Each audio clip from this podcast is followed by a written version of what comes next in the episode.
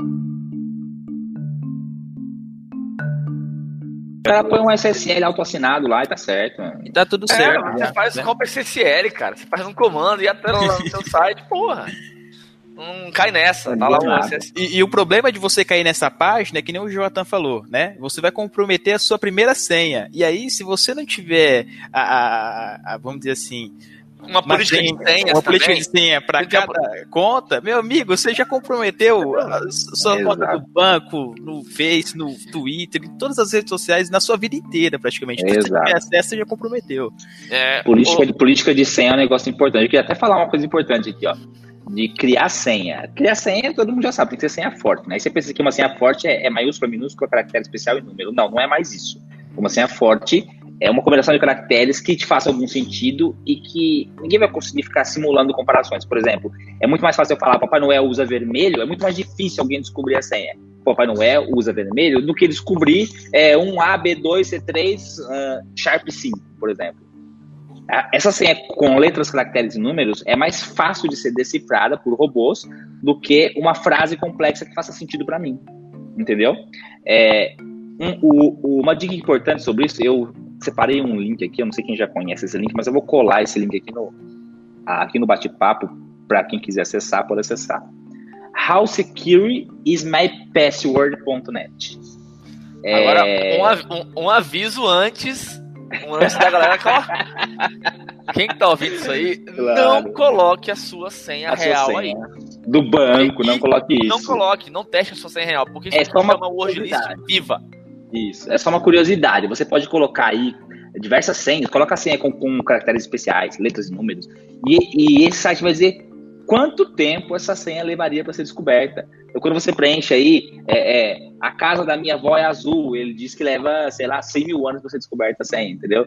Ou se você coloca um caractere especial com letra e número, você eh, você ver que o tempo é muito menor. Lógico que isso não é um cálculo real, mas são simulações aproximadas de, de, de algoritmos que vão, que vão que, que, utilizam aí para identificar as senhas que você digita.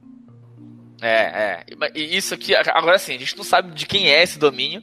Não. É uma wordlist viva, então você que tá escutando, não bote o seu ABC arroba 123 aí, por favor. Que já tá. já tá entrando na wordlist. E agora mudou o ano, né? Agora o final é 19, não é mais 18. É, é, tem que mudar. É verdade. Puxando, puxando essa, essa dica aí do Alex, tem um outro site que esse é legal, é esse aqui, ó.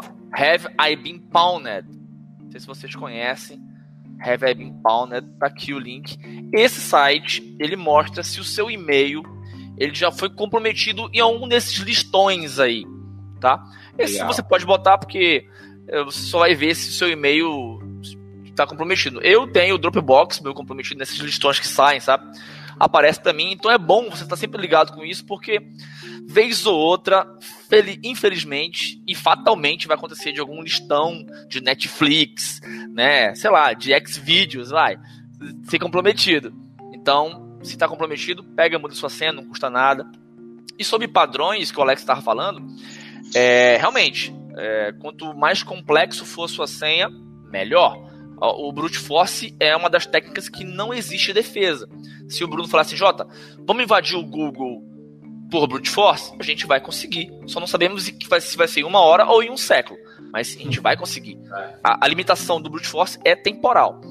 É, eu sempre falo nas minhas aulas, quando eu falo sobre password crack e tal, e eu cito um livro que eu li, cara, há muito tempo, isso no colégio, pô, moleque, melequento lá, que é do Pedro Bandeira, um livro chamado Os Caras. E lá eles tinham um padrão chamado tênis polar. Tênis polar. Então, toda vez que a pessoa queria se comunicar, ele fazia a substituição de palavras. Por exemplo, Pedro. Pedro, em tênis polar, é Todze. Então, pega esses padrões, cria um padrão para você de, de criptografia sua que só você vai sacar, cria sua senha e com certeza fica mais fácil do invasor sacar que existe um padrão seu na sua cabeça, tentar quebrar. Fica essa dica aí. Legal isso, né? Pô, não adianta nada também ter uma senha de 16 caracteres e você ca- colocar ela num site, por exemplo, da esquina ali que vai que no outro dia é comprometido o seu banco de dados e é exposto na internet. Aí tá É, isso não. com a senha de Ou 16 usar, usar essa senha em outros 16 sites, a mesma senha. É bem isso. Agora- Aí complica tudo. Um, um ponto positivo que todos os sites estão fazendo, sites mais sérios, estão fazendo é autenticação de dois fatores. Isso é sensacional, entendeu? Sim. No seu condomínio tem isso e a gente está trazendo isso para o mundo da internet. Você sempre atrelar a sua conta a um. Porque é, é aquele princípio.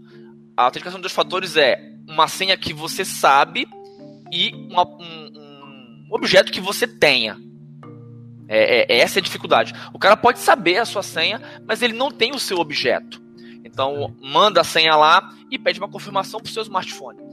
Então, é muito mais complicado, entendeu? Então, Hoje, sempre. hoje, hoje, praticamente todos os serviços, grandes serviços de e-mail, por exemplo, eles te possibilitam a- essa autenticação em, em- em duplo fator. Dos fatores, é. E hoje você pode até estender, entre aspas, né? Porque tem, o, o- tem a autenticação do 2FA e tem o multifator, que são coisas distintas. Hoje em dia você pode também, é, aí eu falo até por mim, dependendo do teu aparelho, do teu celular, tua digital, entendeu? Eu acho que isso é, é sensacional também, a parte de biometria e ajuda pra caramba, é, ajuda no, no sentido da segurança, entendeu? Agora, é, nada é, é- nada é não burlável, entendeu? É, não existe sistema 100% seguro. Isso é regra básica. Não venha com, com esse papo, não, porque realmente Ser a- a- diferente de um, de, um, de um site para o outro. Eu sei que é chato, grande maioria das vezes, não vou falar que não é não, que é pra caramba, mas é, é necessário. Quanto maior a sua segurança, menor sua, seu acesso, a disponibilidade.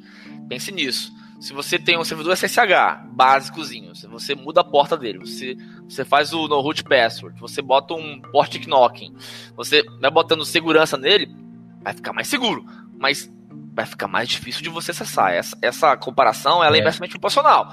Então, às vezes, não é tão saudável eu fazer todo aquele parado para um serviço SSH.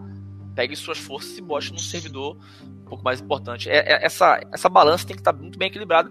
E isso vem com a experiência, isso vem com o tempo. Você vai chegar, porra, peguei uma aula de hardening, vou botar segurança no meu. Aí depois você vai, não, peraí, se eu tiver um faro legal, se eu tiver um MPS legal, não preciso tanto complexo desse SSH aqui. Isso é natural. Dificultar o acesso, é isso É, mesmo. isso é uma experiência natural. Não, eu eu tiro a- mim.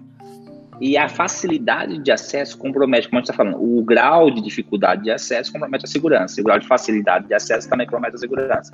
Então aí você coloca lá, autenticação de dois fatores em todas as suas contas, lindo, maravilhoso, então todas as minhas contas agora, hum, vai precisar do meu celular para acessar a conta, então tá ótimo. Aí você acessa no seu browser uma, duas, três vezes e fica de saco cheio de, de toda hora tem que colocar aquele código.